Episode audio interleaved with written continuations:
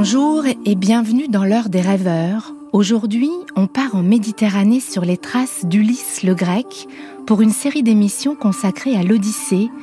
Et c'est avec Barbara Cassin, philologue, philosophe et spécialiste de la philosophie grecque que nous commençons ce voyage dans le monde d'Homère.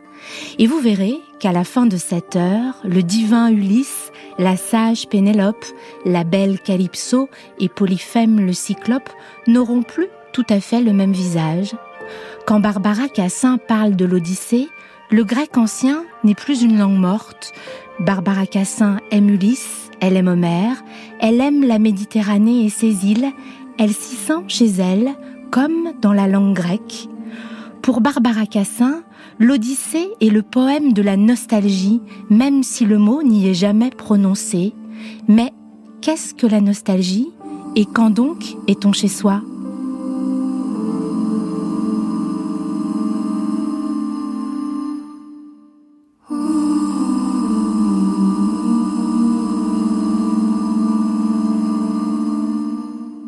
Barbara Cassin, c'est à partir de votre propre expérience que vous êtes, vous avez commencé à vous interroger sur la nostalgie.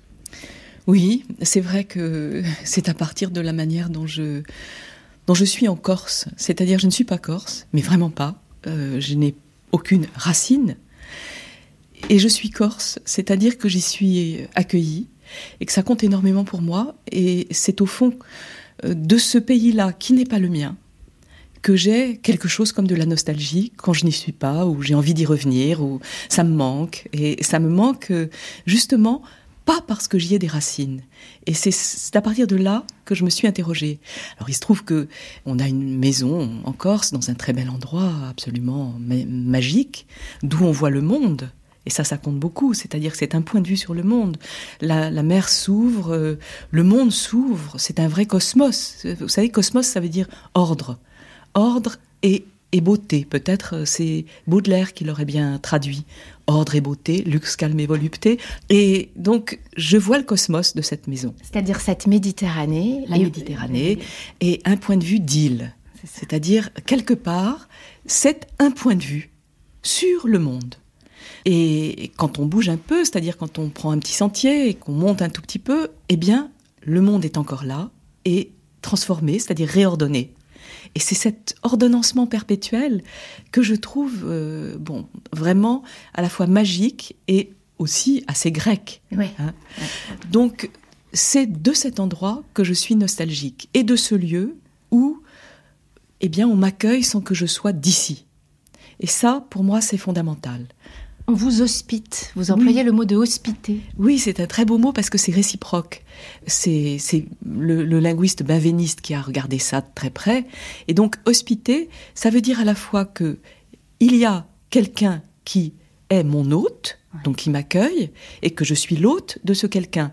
Et ce quelqu'un, c'est tout un pays, c'est tout un village.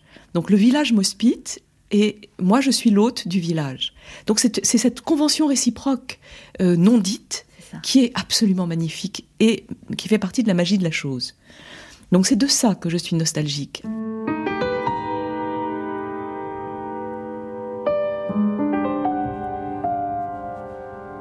Est-ce que vous pouvez me parler de cette nostalgie que vous avez pour cet endroit quand vous n'y êtes pas? Quels mots vous pourriez mettre sur ça? C'est quelles émotions? Je ne sais pas si c'est si facile que ça à dire, mais bon, euh, en tout cas, c'est de la tendresse et du manque. Et moi, j'ai beaucoup travaillé sur l'Odyssée. Et Ulysse est le grand nostalgique. C'est-à-dire que Ulysse est parti euh, faire la guerre à Troie pour aller rechercher Hélène qui avait été enlevée par Paris, bon, avec tous les rois grecs qui avaient juré euh, de, la récupérer ensemble. Et euh, il est parti 20 ans. 10 ans de guerre et 10 ans pour revenir. Et c'est ce revenir qui s'appelle Nostos, le retour. Et donc on, présente dans toute l'Odyssée Ulysse comme se demandant s'il va connaître ou non le jour du retour. Donc j'ai toujours pensé que Ulysse, hein, heureux qui comme Ulysse, etc., était le symbole même de la nostalgie. Mais il y a une chose extraordinaire, c'est que le mot nostalgie n'existe pas du tout dans l'Odyssée. Il n'apparaît pas. Pourtant, c'est un mot bien fait en grec. Hein. Nostos, retour, et algos, comme on dit euh, lombalgie, cruralgie, euh, bon, qui veut dire souffrance. La douleur du retour. La douleur du retour. Dans tous les sens, celle qu'on a parce qu'on n'est pas rentré et celle qu'on éprouve parce que c'est dur de rentrer. Alors dur parce que il y a sans arrêt des obstacles, et puis dur peut-être aussi pour d'autres raisons. C'est pas si simple de rentrer. Peut-être que on est, est-ce qu'on a vraiment envie de rentrer? Enfin, on veut rentrer, mais est-ce qu'on en a envie vraiment jusqu'au bout? Bon. Et donc, c'est cela qui est mis en scène vraiment dans l'Odyssée et qui est mis en scène d'une manière absolument magnifique. Mais le mot même, nostalgie, n'existe pas. Et alors, c'est quand même très marrant. Euh, le mot nostalgie a été inventé pour dire ce qu'éprouvaient les Suisses alémaniques quand ils entendaient. Alors les Suisses, c'est les Suisses de la garde royale, les Suisses de la garde pontificale. Bon, donc c'est vers 17e, hein, 18e. Bon, quand ils entendaient ce qu'on appelait le Rans des vaches, euh, il y a Rousseau en parle hein, dans son dictionnaire de la musique, le Rans des vaches. Alors comment? Ah ben euh, c'est beau, ça, ça, fait un peu. Il y a quelque chose de genre de clochette et de genre troulala et tout. Ouais, c'est ça. c'est comme ça qu'on se l'imagine. Mais enfin bon, on entend les, les, les, troupeaux dans les montagnes, quoi, en gros. Et donc, euh, quand ils entendaient les rances des vaches, ils désertaient. Et alors les déserteurs, on les tue.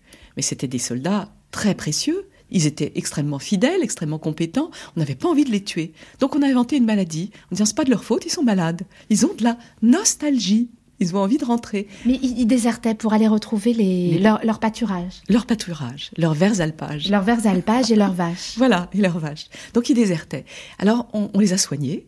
Et pour les soigner, on leur donnait une perme. Donc, ils rentraient chez eux.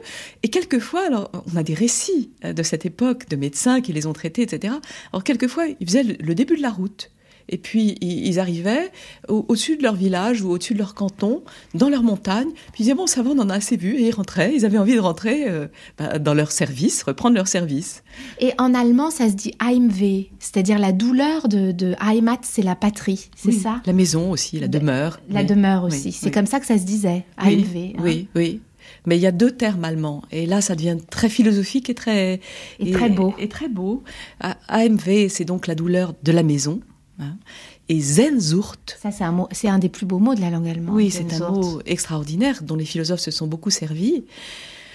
Bon, qui dit euh, quelque chose de l'ordre de la nostalgie, mais euh, comme comme saudade. Ouais, hein. Comme saudade, d'une recherche comme ça aussi, de Zenzurt. On n'en finit pas. Non. On n'en finit pas. On ne sait pas vraiment ce qu'on cherche, mais on veut quelque chose où on aurait peut-être été. C'est-à-dire, il y a quelque chose de l'ordre d'une douleur de l'origine, d'une douleur infinie.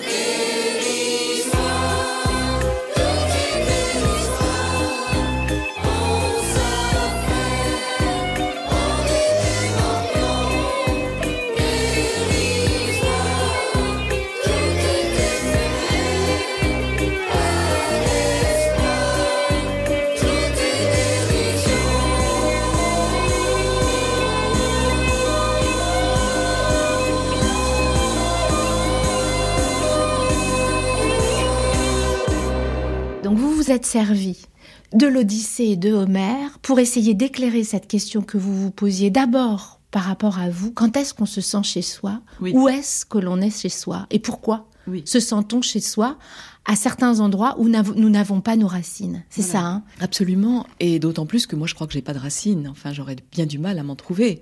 Donc, euh, effectivement, je me suis demandé quand donc est-on chez soi? C'est le sous-titre que j'ai donné à ce livre.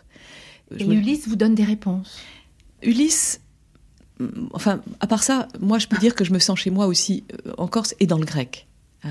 Ah, Oui, je me sens quand même chez moi quand je lis un texte grec. dans la langue grecque. dans la langue grecque. C'est- pas que je la parle. Enfin, bon, personne, je sais pas qui parle le grec ancien, hein, ça n'est plus une langue maternelle de qui que ce soit. Mais euh, quand je lis un texte grec, j'ai l'impression en tout cas que je ne pourrais pas le lire dans une autre langue. C'est ça. Et donc c'est un chez soi, puisque c'est comme ça et pas autrement. C'est comme ça, j'allais dire, il y a une dédication. hein. On est dédié à comprendre quelque chose de plus là. Donc, euh, quand je lis euh, euh, l'Odyssée en grec, quand je lis un texte grec, philosophique aussi, j'ai l'impression que ça ne peut pas être vraiment dans une autre langue. C'est-à-dire qu'il se passe là des choses qui ne se passent pas ailleurs, et en même temps, je n'ai qu'une envie, c'est de la faire communiquer. Parlez-moi du plaisir de lire l'Odyssée dans la langue. Mais, D'abord, c'est un poème. Bon, donc ça veut dire que il y a des scansions, des rythmes. Vous savez, ça n'était pas écrit au départ, donc c'était chanté. Et, donc ces rythmes sont aussi une manière de, retenir les choses, avec des formules qui sont presque toutes faites. C'est-à-dire qu'on retrouve ce qu'on appelle les épithètes homériques, mais c'est magnifique une épithète homérique. Ça dit l'essence de quel- l'essence de quelqu'un. Ça Alors, dit donnez-nous des exemples. oui. Euh, alors, par exemple, Ulysse, polytropos. Ça veut dire pollu beaucoup, tropos, euh, des tours. Mais des tours, euh, vous voyez, dans tous les sens. On peut dire une trope de langage, c'est-à-dire une manière de, une figure de style. Ouais. hein. Euh, une trope euh, locale, c'est-à-dire que on fait tout un tour avant d'aller quelque part. Et Dieu sait que Ulysse fait des tours avant d'aller à Ithaque. Il se retrouve devant Ithaque deux, trois fois, et à chaque fois, il repart parce qu'il y a une tempête, parce que, etc. Et un tour au sens de ruse. Donc Ulysse, l'homme, on traduit l'homme aux mille tours, polytropos. Mais ça veut dire Ulysse aux nombreux tours sans qu'on sache ce que tour veut dire exactement. hein. C'est ça, si on ne sait pas si c'est les tours qu'il fait pour arriver jusqu'à Ithaque, C'est si tout cela. si c'est l'errance ou c'est sa ruse. Voilà, c'est tout cela. Et évidemment, c'est sa ruse, parce que ensuite, quand on regarde dans le contexte, c'était quand même expliqué plus ou moins comme ça. Mais, vous savez, il y a une chose qui me paraît très importante à comprendre dans ce que c'est qu'une langue. Une langue, c'est des homonymes. C'est-à-dire, c'est des mots qui veulent dire plusieurs choses. Et c'est comme ça que ça se caractérise une langue. Par exemple, pour moi, le français est caractérisé par ben, les nombreux sens du mot sens. Sens, sensation, sens, direction, et sens, sens d'un mot. Tout ça, ça fait le mot sens. Eh bien, c'est pareil. Tout ça, ça fait le mot trope. Vous voyez? Et donc, c'est comme ça qu'une langue se distingue d'une autre, c'est par ses homonymies, si on est philosophe, par ses équivoques. Donc, euh, voilà. Donc, ça, c'est pour moi, c'est très important parce que c'est là que s'ancre une manière d'être d'une langue. Et c'est comme ça qu'on connaît sa propre langue, quand on la regarde de dehors. Donc c'est aussi ça que le grec m'a fait faire. Il m'a fait comprendre que je parlais français. Mais c'est magnifique, c'est génial de comprendre qu'on parle une langue. Donc le grec pour moi c'est aussi ça. Andra moi moussa, polutropon, hos mala pola plancte, epei troies hieron, tolieron, et percé. C'est l'homme aux mille tours muses qu'il me faut dire, celui qui tend erra. Quand de Troade il eut pillé la ville sainte, celui qui visita les cités de tant d'hommes et connut leur esprit, celui qui sur les mers passa par tant d'angoisses en luttant pour survivre et ramener ses gens. Hélas, même à ce prix, tant son désir ne put sauver son équipage. Ils ne durent la mort qu'à leur propre sottise, ces fous qui du soleil avaient mangé les bœufs. C'est lui, le fils d'en haut, qui raya de leur vie la journée du retour. Viens, ô fille de Zeus, nous dire à nous aussi quelques-uns de ses exploits.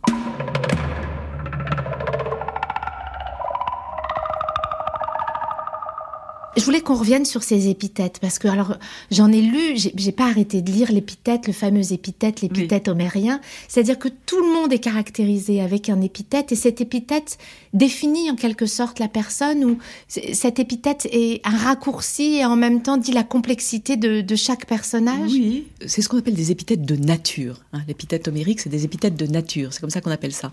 Alors par exemple, l'aurore, c'est l'aurore aux doigts de rose. Bon, c'est très beau. C'est-à-dire qu'elle arrive et elle soulève la nuit avec, bon, des doigts d'une légèreté absolue, et ces doigts, euh, ce sont des doigts de rose. Bon. C'est-à-dire que la nuit se colore, le jour apparaît, bon. Ou la mer aux entrailles de raisin. Ah, c'est quand même aussi magnifique pour dire la Méditerranée. C'est une épithète que Claudel aura reprise après. Euh, la mer aux entrailles de raisin. Bon. C'est-à-dire que la profondeur d'une vague est violette. Et, c'est des entrailles. Bon. Et de raisin, c'est-à-dire qu'en même temps, c'est enivrant. Hein, mm-hmm. parce que le raisin, c'est quand même avec ça qu'on fait le vin. Et avec le vin, Dieu sait qu'on s'enivre, et qu'on s'enivre chez les Grecs. Donc euh, voilà, la mer aux entrailles de raisin, l'aurore aux doigts de rose. Donc vous pouvez avoir un monde comme ça. Ou bien vous pouvez avoir euh, Ulysse comme un lion. Donc un homme peut s'avancer comme un lion. Vous voyez, les épithètes peuvent devenir ensuite des épithètes qui caractérisent le moment d'apparition de quelqu'un. Donc quelqu'un s'avance comme un dieu, quelqu'un s'avance comme un lion. Et là, on est en pleine poésie, c'est-à-dire dans la métaphore qui n'en est pas tout à fait une parce que c'est une caractéristique essentielle qui est dite là. Mhm. Et par exemple, quand Ulysse voit apparaître Nausicaa, euh, Nausicaa, c'est une jeune fille qui joue sur le bord de la, de la mer. Ulysse a été naufragé. Nausicaa joue avec ses servantes au ballon. Elle, fait, elle, lave le linge, elle fait sécher le linge. Et en attendant, elle joue au ballon. Le ballon arrive dans le coin de la gueule d'Ulysse, le réveille, et Ulysse se voit comme ça tout nu, euh, au milieu de ces jeunes filles. Il se lève comme un lion, mais comme un lion tout gâté par la mer, etc. Horrible, tout nu. Toutes les jeunes filles s'enfuient, Nausicaa fait face. Et Ulysse casse une branche d'arbre et en voile sa euh, virilité et fait face bon, à Nausicaa qui le regarde. Et alors, il lui dit J'ai jamais vu une jeune fille aussi belle. Ah, si, peut-être un jour. Quand j'étais à Délos, c'est donc une île euh, dédiée à Apollon, quand j'étais à Délos, près de l'hôtel, le jeune fut d'un palmier. Bon. Donc voilà, c'est comme ça. C'est-à-dire que tout ça fonctionne parce que le monde entier est perméable, parce que les hommes, les dieux, les animaux, les arbres, les plantes et les choses communiquent. Et c'est ça qui fait cosmos. On parlait au début d'une espèce d'ordre comme ça, d'ordre de beauté. Eh bien, c'est cette communication qui fait ordre. Ensuite, euh, vous savez, euh, la nature de vivants piliers, etc. Tous les poètes ont parlé ainsi et peut-être thématisé cela ce qui existe dans l'Odyssée, j'allais dire, à l'état euh, naturel. C'est comme ça que ça se passe et c'est comme ça que ça se dit. Voilà l'extrait du chant 6 dont parle Barbara Cassin. Ulysse arrive chez les Phéaciens et il voit Nausicaa, la fille du roi Alkinos. Le divin Ulysse émergea des broussailles. Sa forte main cassa dans la dense verdure un rameau bien feuillu qu'il donnerait pour voile à sa virilité. Puis, il sortit du bois tel un lion démon qui compte sur sa force, s'en va, les yeux en feu, par la pluie et le vent, se jeter sur les bœufs et les moutons, c'est le ventre qui parle. Tel en sa nudité, Ulysse s'avançait vers ses filles bouclées, le besoin le poussait. Quand l'horreur de ce corps tout gâté par la mer apparut, ce fut une fuite éperdue jusqu'aux franges des grèves. Il ne resta que Nausicaa, la fille d'Alkinos. Athéna lui mettait dans le cœur cette audace et ne permettait pas à ses membres la peur. Debout, elle fit tête. Ulysse réfléchit. Irait-il supplier cette fille charmante et la prendre aux genoux, ou sans plus avancer, ne devait-il user que de douces prières afin de demander le chemin de la ville et de quoi se vêtir? Il pensa, tout compter, que mieux valait rester à l'écart et n'user que de douces prières. L'aller prendre aux genoux pouvait la courroucer. L'habile homme aussitôt trouva ces mots touchants. Ulysse. Je suis à tes genoux, ô reine, que tu sois déesse ou mortelle. Tu dois être Artémis, la fille du grand Zeus. La taille, la beauté et l'allure, c'est elle. N'es-tu qu'une mortelle, habitant notre monde, trois fois heureux ton père et ton auguste mère? Mes yeux n'ont jamais vu ton pareil, homme ou femme. Ton aspect me confond. À Délos autrefois, à l'autel d'Apollon, j'ai vu même beauté, le rejet d'un palmier qui montait vers le ciel. Ô femme, je t'admire, mais je tremble, j'ai peur de prendre tes genoux.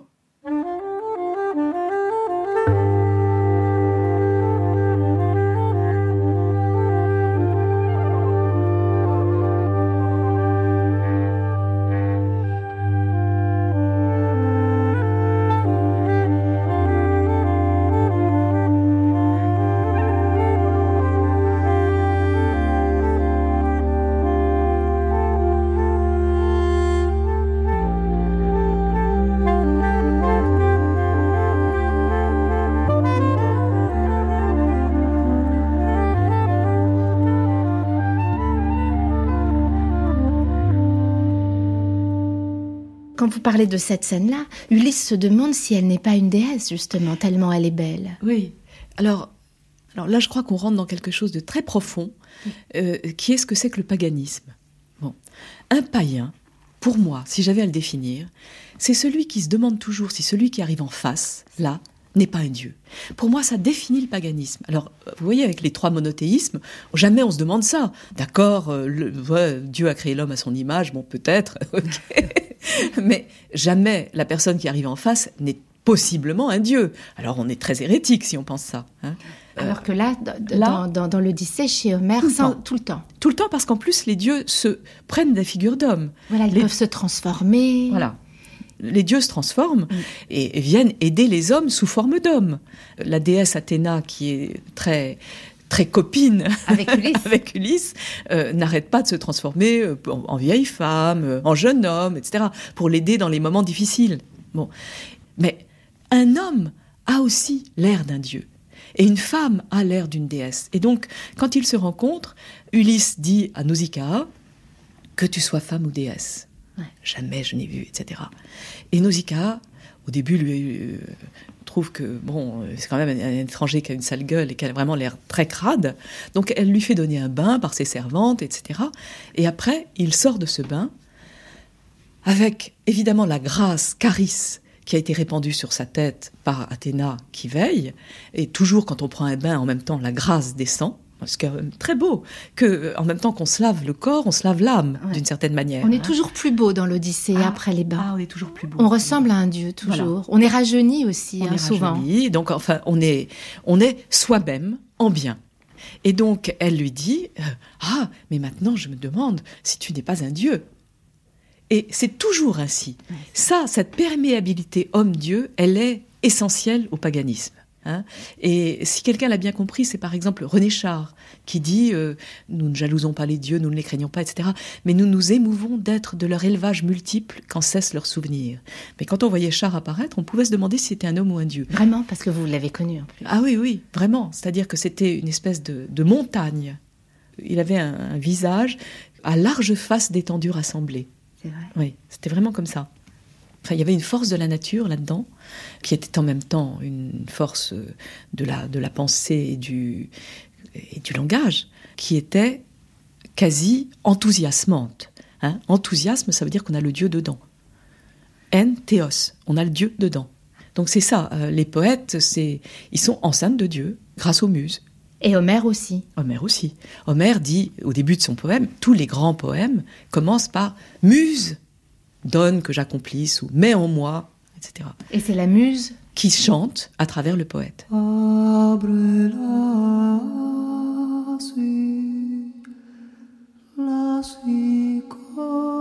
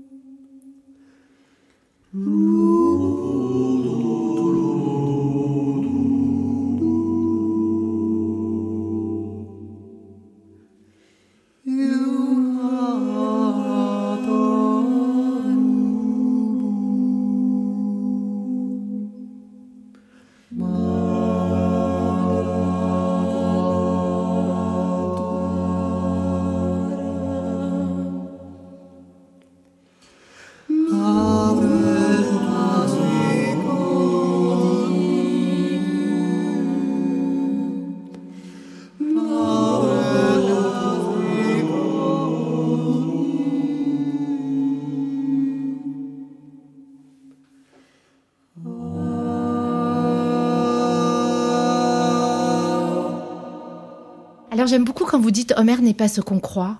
Ah bah oui, parce que Homère, on ne sait pas ce que c'est. Hein. Ce n'est pas une personne. C'est le nom générique de tous ceux qui ont écrit les poèmes homériques. Donc euh, on, sait que ça n'est pas une personne, c'est une tradition qui a le nom d'Homère, et Homère, du coup, on lui donne une forme. C'est un poète, donc aveugle, barbu, euh, tout ça. Aveugle, c'est très beau, parce que à chaque fois, ça veut dire quelque chose. Quand on décrit une personne en Grèce, même quand on décrit un philosophe, quand on décrit sa vie, eh bien, chaque bout de description est un sens. Ça a un sens. C'est pas un fait, c'est un sens. Hein. C'est-à-dire que Homère est aveugle, bah oui, il avait un œil dedans, un œil en trop, comme Oedipe. Il avait un œil. Bon, c'est d'abord c'est pas Homère, c'est pas une personne, hein, vous êtes bien d'accord. Et ensuite, tous ces poètes-là, au fond, ils voyaient autrement le monde. Ils sont peut-être aveugles à un certain type de monde et ils le recréent avec un œil du dedans. Je ne sais pas vous, mais moi je pourrais écouter Barbara Cassin parler pendant des heures. Avec elle, j'ai découvert une langue, un monde à côté duquel j'étais passée. Avec Barbara Cassin, j'ai découvert l'Odyssée. Je l'avais lu, mais elle me l'a donné à entendre. Elle me l'a fait toucher, elle me l'a rendu proche. Barbara Cassin est enthousiasmante. Elle a, elle aussi, le Dieu en dedans. Et justement, René Char disait d'elle qu'elle était poète. Et qui parle le mieux de la nostalgie, sinon les poètes? L'Odyssée est le poème de la nostalgie par excellence. Ulysse n'en finit pas de revenir la scène, pour moi, la scène primitive, hein, on peut dire, de la nostalgie, euh, où on comprend ce que ça veut vraiment dire, et où on comprend aussi comme c'est fou, euh, c'est quand Ulysse arrive après donc euh, dix ans de guerre plus dix ans de périple, vraiment à Ithaque. Et à Ithaque, d'abord, il reconnaît pas son île. Non. Il est là, il dit oh, mais où suis-je? Mais c'est pire que tout. Mais enfin, qu'est-ce qui m'arrive encore, etc. Et il, il faut qu'Athéna apparaisse sous les traits, je crois, d'un jeune garçon pour lui dire, mais enfin, écoute, tu, c'est chez toi, regarde, c'est Ithaque, reconnais, reconnais cette grotte, reconnais cette plage. Ah bon, dit Ulysse, c'est complètement fou. Mais Athéna avait mis de la brume, non? Oui, il y avait, il y avait de la brume quand il arrive, mais quand même, quand il court le long du rivage, il n'y a pas de brume, il pourrait bien reconnaître le rocher, mais non. Enfin, c'est très important qu'il reconnaisse rien. C'est-à-dire que il, pleure pendant 20 ans sur cette île il, n'arrête pas de dire que la seule chose qu'il veuille, c'est revenir enfin sur son île. Connaître le jour du retour. Et il préfère ça. Euh, il faut voir ce qu'il sacrifie pour ça, parce que à un moment donné, il est amoureux. Il est gardé euh, dans une île par Calypso, une nymphe magnifique aux belles boucles. Tiens, une épithète de nature, hein, aux belles boucles. Donc elle est là, elle le garde, elle l'aime, il l'aime quand même. Il l'aime. Mais il l'aime. il, il, est séduit. Non, enfin, je, oh je pense que c'est. Ah je pense que bah, amour, je sais pas. En tout cas, ils font l'amour. On dit à un moment qu'ils l'aiment plus. Donc, c'est donc bien qu'il l'a aimé. C'est-à-dire qu'à un certain moment, on dit il était lassé de. Lassé de. Donc, c'est qu'à un moment donné, il n'était pas lassé d'eux. Bon. Là, on le montre, euh, c'est la scène même de la nostalgie, comme dans les tableaux romantiques allemands, on le voit regarder le large et fondre en larmes. Et fondre, c'est vraiment fondre. Hein, là, c'est pas une métaphore. C'est-à-dire qu'on dit que quand il fond, c'est-à-dire quand il pleure, il perd de la vie. Euh, il y a un mot grec absolument sublime, puisqu'on en est à la langue. Hein. Aion. Aion, ça est traduit ensuite par l'éternité. L'éternité de Dieu, c'est Aion. Mais Aion, c'est tout ce qui fait le temps d'une vie d'homme, qui est matérialisé par tous ces liquides, c'est-à-dire que le sperme, la sueur, le sang, les larmes, c'est de la Et quand on en perd, on perd de la C'est magnifique. Donc on, perd de la quand on pleure. On perd de la vie. On perd de la vie. Et avec le sperme aussi, ça c'est drôle. bon, Ulysse fait fondre son aïone en regardant le large et Calypso lui propose d'être immortel et de rester avec elle.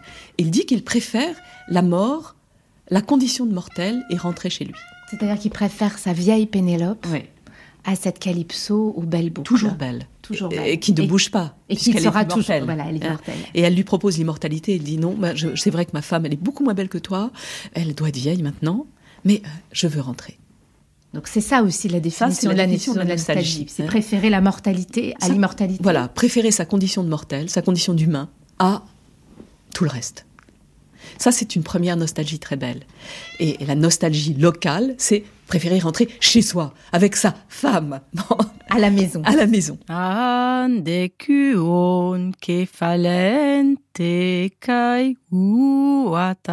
Un chien affalé là dressa la tête et les oreilles.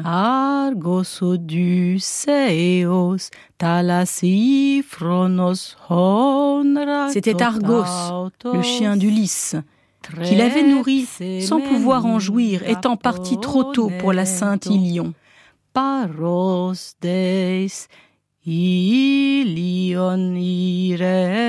Les princes d'abord l'avaient pris pour chasser les chèvres sauvages, les lièvres et les daims. Mais maintenant, il gisait là sans soin, le maître absent sur du fumier de bœuf et de mulet qu'on entassait devant la porte, afin que les valets d'Ulysse eussent toujours de quoi fumer les grands domaines. C'est là qu'Argos était couché, couvert de tiques. Or, sitôt qu'il flaira l'approche de son maître, il agita la queue et replia ses deux oreilles, mais il ne put s'en approcher. Ulysse, à cette vue, se détourna, essuyant une larme, qu'il cacha au porcher en se hâtant de lui parler. Que c'est étrange, Eumée, ce chien sur du fumier. C'est une belle bête, et je voudrais savoir s'il fut aussi rapide à la course que beau, ou s'il fut simplement l'un de ces chiens de table que leur maître ne soigne que pour s'en orner. Alors, porcher Eumée, tu lui dis en réponse.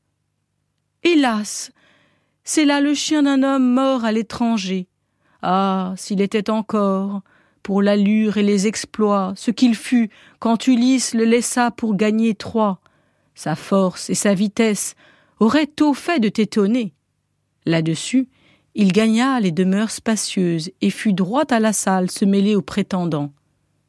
Mais la mort noire s'était emparée d'Argos, aussitôt qu'il avait revu son maître, après vingt ans.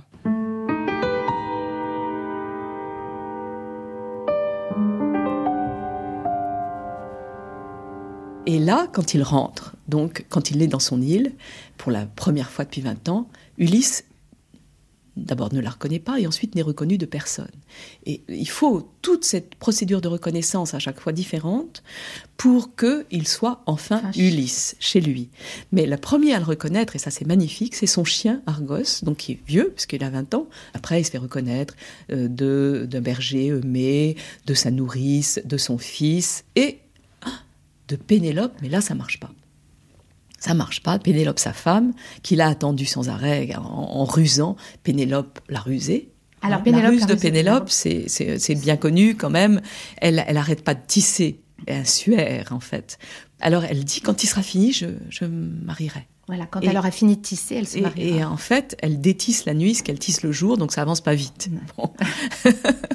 et donc elle, elle ruse. Bon, de manière à ne pas se marier. Mais c'est très compliqué de rester 20 ans sans homme, c'est-à-dire sans homme non plus pour diriger, avec un petit garçon seulement, sans homme pour diriger le palais, la maison, l'île, etc. Donc euh, les, prétendants sont là euh, à se goberger, à bouffer, euh, à faire fondre le bien d'Ulysse. Donc Pénélope, la sage Pénélope, hein, épithète de nature encore, la sage Pénélope ne reconnaît pas Ulysse. Alors elle a raison de ne pas le reconnaître. Parce que Ulysse est arrivé d'abord sous les traits d'un mendiant et lui a raconté des craques comme d'habitude. parce, que, Ulysse ment tout le temps. Ah, il ment tout le temps.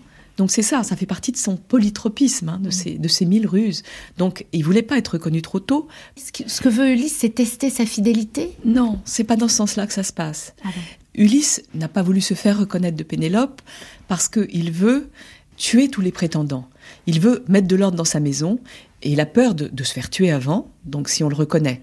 C'est pour ça qu'il arrive en mendiant et puis il se fait reconnaître de son fils et euh, du porcher Eumée et à trois, ils vont arriver à tuer tous les prétendants, massacrer les servantes, euh, infidèles, enfin bon, il nettoie le terrain. Et à ce moment-là, il arrive face à Pénélope et là, il veut se faire reconnaître. C'est lui, et c'est lui, Ulysse. Il y a eu déjà la scène de l'arc où tout le monde l'a reconnu. C'est-à-dire que tout le monde l'a reconnu déjà, sauf Pénélope. Tout le monde sait que c'est Ulysse, bah, sauf elle. C'est-à-dire que Ulysse est le seul à, savoir, à pouvoir bander son arc. Voilà. Et il l'a fait, et il a fait organiser une sorte de joute. Et il est le seul à avoir gagné. Et au moment où il gagnait, il a tué tous les autres. Bon. Donc, il n'y a plus de doute que c'est Ulysse, sauf que il n'a pas encore dit je suis Ulysse. Donc il le dit devant Pénélope. Il dit c'est moi, Ulysse. Et elle reste assise, les oreilles couchées, comme les yeux tirés, et comme ça, l'air figé. Et alors, euh, il a pris un bain pourtant. Il est beau. Et alors il, l'injurie, il lui dit euh, cœur de fer, poumon d'acier, euh, jamais vu une femme comme ça, aussi froide. Femme, puisque c'est comme ça, sa nourrice l'a reconnu. Hein.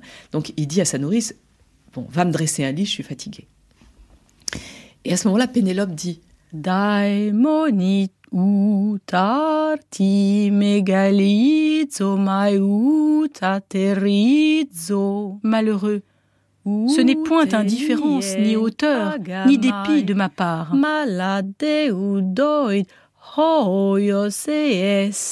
Je sais ce que tu fus quand tu quittas Ithaque sur la barque aux longues rames.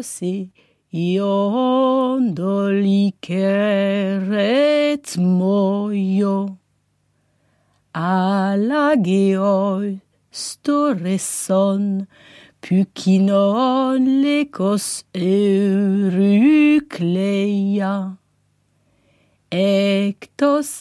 Mais allons, Euryclée, dresse le lit solide qu'il avait fait lui-même, hors de la forte chambre.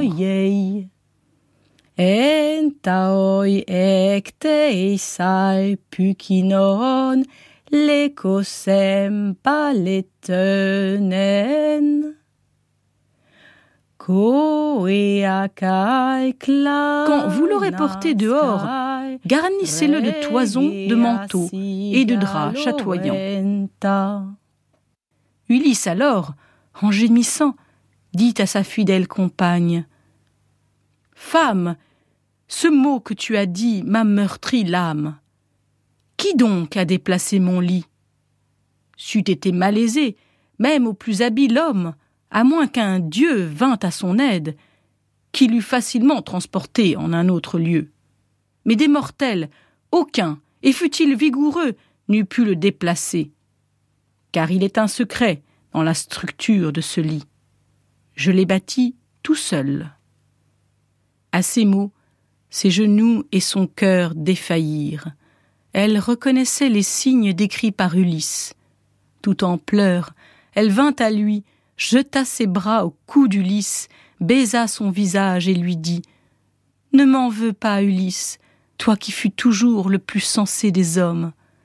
Les dieux nous ont élus pour le malheur, nous enviant la douceur de rester auprès l'un de l'autre pour goûter la jeunesse et atteindre le seuil de l'âge. Et aujourd'hui, ne va pas te fâcher ni me blâmer de ne pas t'avoir tout de suite ouvert les bras.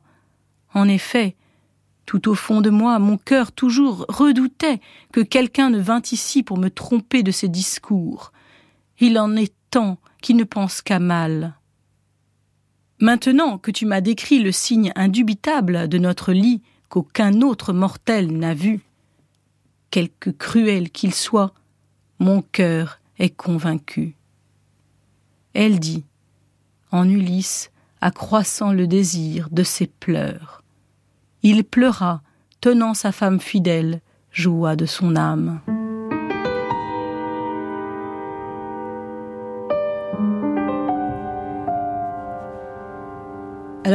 Qu'est-ce que c'est cette scène-là? Mais c'est un secret partagé.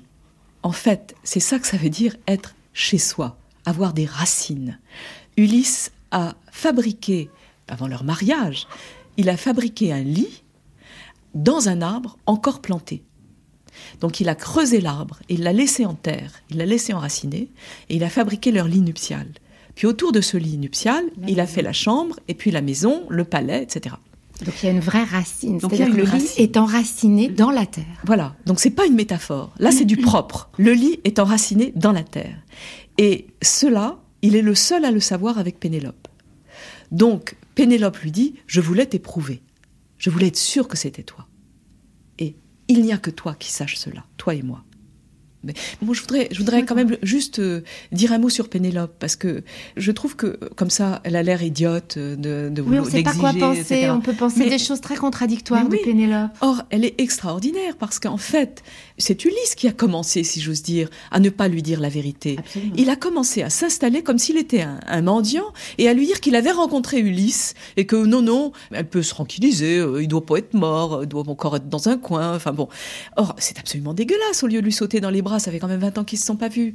Et elle, son cœur en secret, le lui fait reconnaître. Elle sait que c'est lui.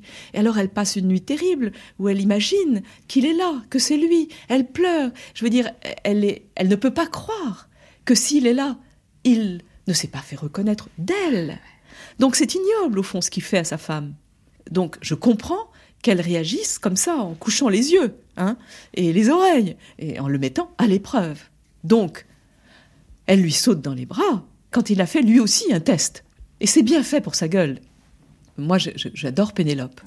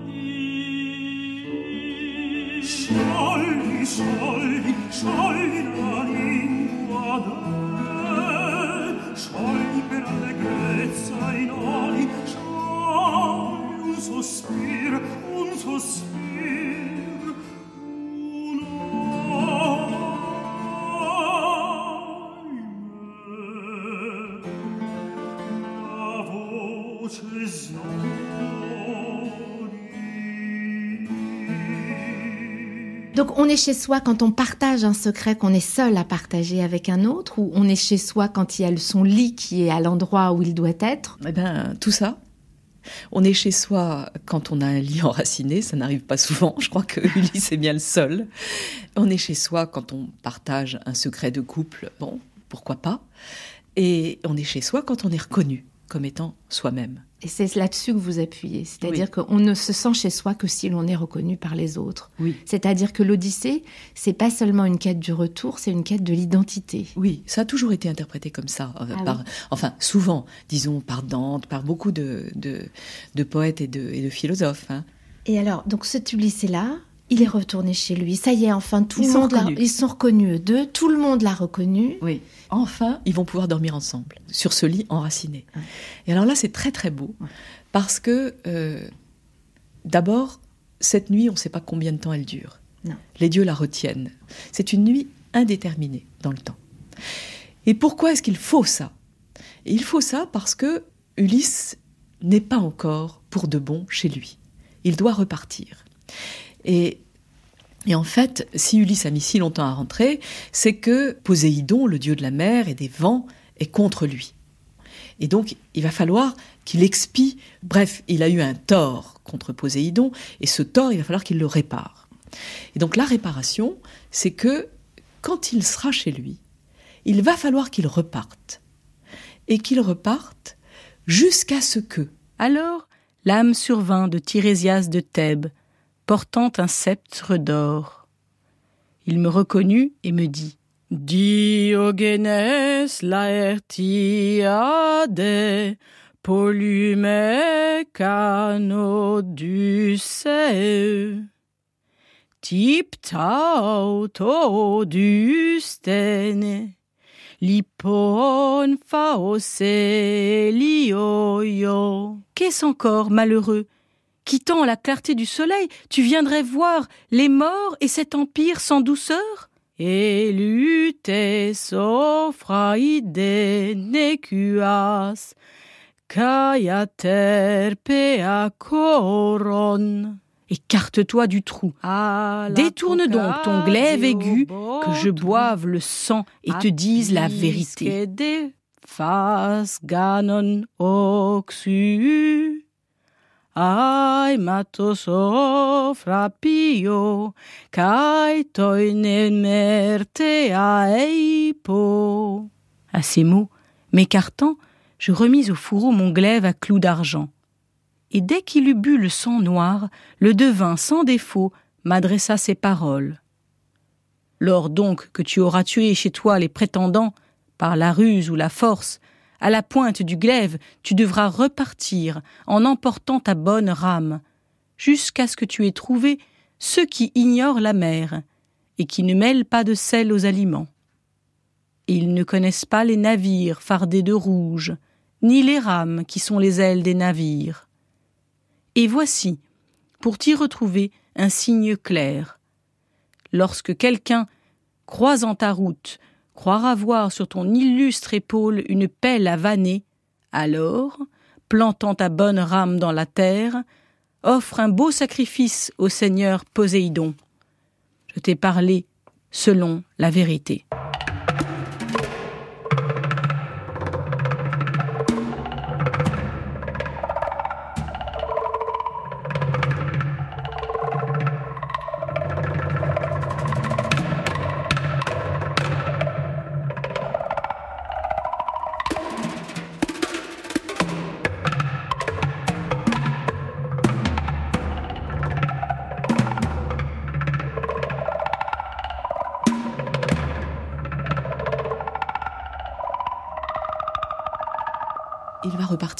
Par la terre. Hein.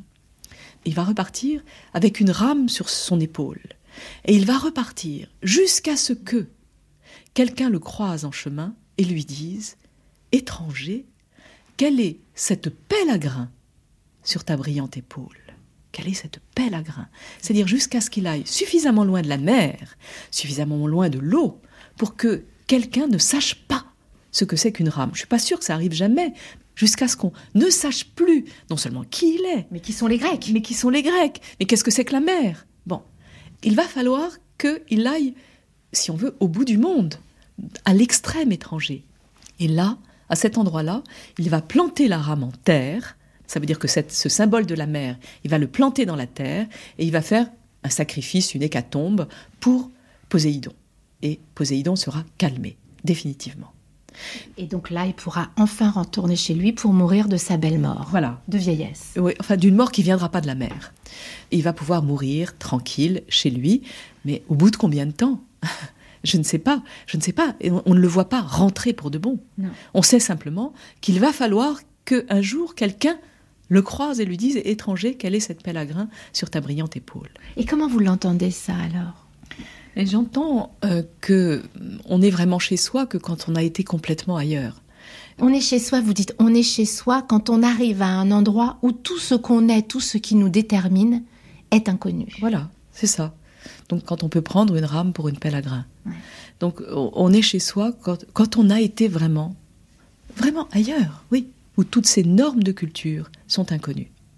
Et là, on est chez soi? Non, on peut revenir chez soi. Là, on C'est revenir. comme ça qu'on qu'on sait qu'il y a un chez soi. C'est parce qu'on a, on a eu l'expérience de cette Extrême ailleurs. cet extrême ailleurs, cette totale étrangeté, Oui. que quand on revient, on sait qu'on est chez soi. Tant qu'Ulysse n'est pas parti avec sa rame, Oui. il ne sait pas d'une certaine façon qu'Ithaque est chez lui? Il, pas encore il n'est pas jusqu'au bout chez lui.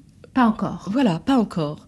Et c'est peut-être toujours pas encore. C'est-à-dire que euh, peut-être qu'il rencontrera jamais quelqu'un qui, et peut-être qu'on n'est jamais, toujours déjà encore, chez soi. C'est peut-être comme ça que ça se passe. Et le pas encore, vous dites que c'est justement ce pas encore, la nostalgie. Oui, toujours déjà pas encore. Ça, c'est de la nostalgie. Pour de bon.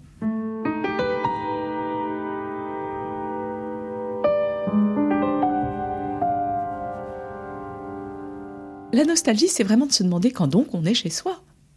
C'est cette question, pour moi. Mais je crois que l'extrême ailleurs, c'est aussi une autre langue, vous voyez. Et à partir de cet extrême ailleurs, on rentre dans une langue qu'on peut enfin savoir comme sienne. Plus sienne que les autres. Reconnaître. Oui, reconnaître. Oui, ça, c'est plus. Je, je dis, on a une langue plus maternelle que les autres. On a un pays plus chez soi que les autres. Euh, je veux dire, Ulysse a été exilé combien de temps? Bon, avant de revenir chez soi, mais chez soi n'existe qu'après l'exil ou qu'en fonction de l'exil. Mais si vous voulez, mon idée de la nostalgie, c'est vraiment que, bon, c'est assez une condition humaine, hein, et, qu'elle ne s'arrête vraiment que quand on est accueilli. Hospité. Hospité. Et on est hospité, on est accueilli quand on est reconnu en tant que soi. Oui. Ça compte qu'on on reconnaît la langue de l'autre. Oui. Et pas forcément quand on est le même que l'autre. Pour être hospité, il faut être différent. Et il faut que l'autre soit différent. Autrement dit, pour être chez soi, faut qu'il y ait de la différence. C'est drôle comme cette phrase de Barbara Cassin résonne aujourd'hui. Peut-être que les agitateurs de bananes en tout genre devraient lire ou relire l'Odyssée ou simplement lire Barbara Cassin. Merci à Aude Angèle Vaznartz d'avoir accepté de scander l'Odyssée pour nous en grec ancien. Merci à Barbara Cassin, c'était un plaisir de l'écouter. Son livre La nostalgie est publié aux éditions Autrement. La semaine prochaine, on continue notre plongée dans l'Odyssée à vendredi prochain 15h, l'heure des rêveurs.